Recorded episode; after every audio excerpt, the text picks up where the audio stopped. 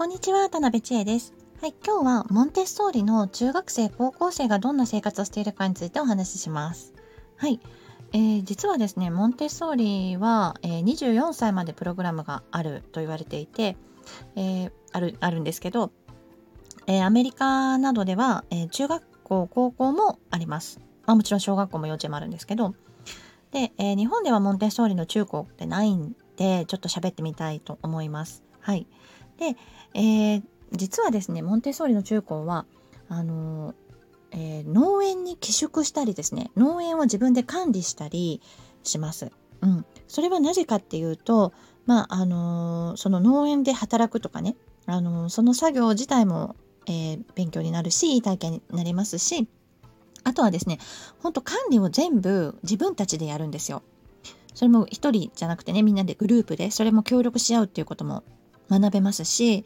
えー、例えばですね畑を何かするで何かを農産物を作るっていうことになるとまあ種を何の種を植えるのか何を育てるのかその種はどこから調達するのかっていうところから始まり、まあ、例えばですね植え方とか植える場所とかも土とか肥料とかもいろいろありますよね。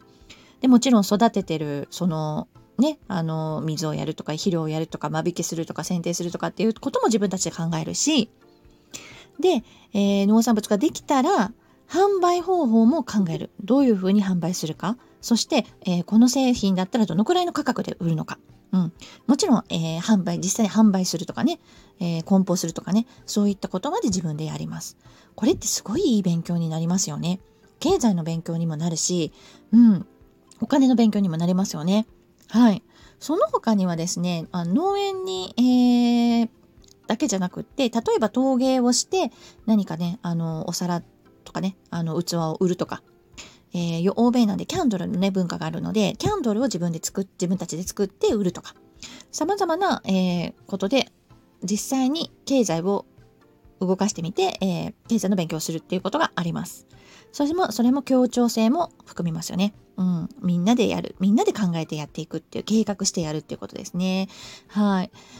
えー、学校によってはですね、まあ、自分たちで農園があるところもあるしなければ農園に寄宿したりねしますね何数ヶ月寄宿する、うん、そうするともう全部生活も自分たちでやるやるわけですよ、まあ、もちろん大人がね監督する大人先生はいますけれども、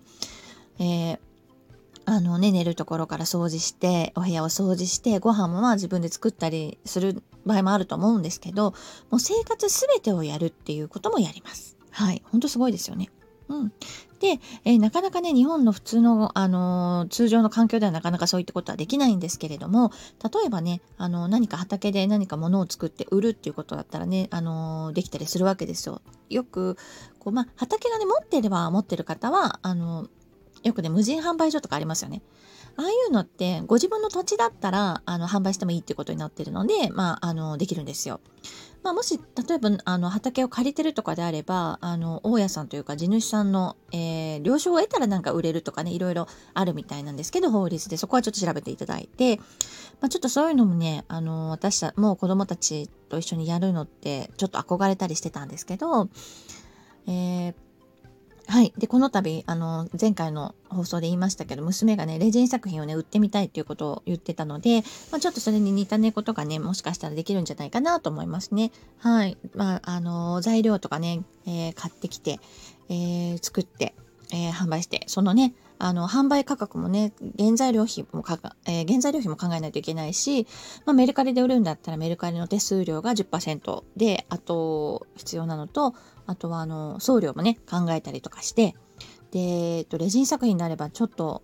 こう壊れやすかったりすると思うので梱包のねちょっと方法も考えないといけないしどんな、えー、封筒で送るのか箱で送るのかビニール袋で送るのか、まあ、ビニール袋で送るっていうのはちょっと